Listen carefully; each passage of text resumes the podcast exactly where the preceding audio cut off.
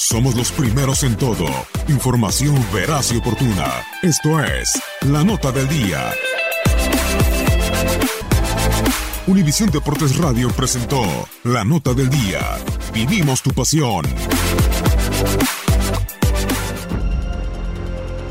Inglaterra se ha adueñado de Europa en los últimos meses. Equipos de la Premier League han sido protagonistas de las últimas dos finales continentales y en Estambul la Supercopa de Europa no será una excepción.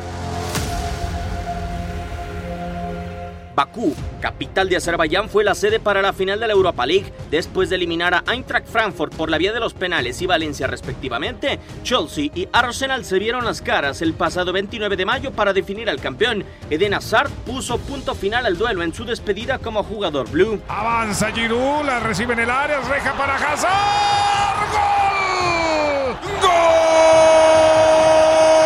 ¡Gol del Chelsea en el y toque de Azar para Giroud, de Giroud para Azar y empujar la pelota nada más.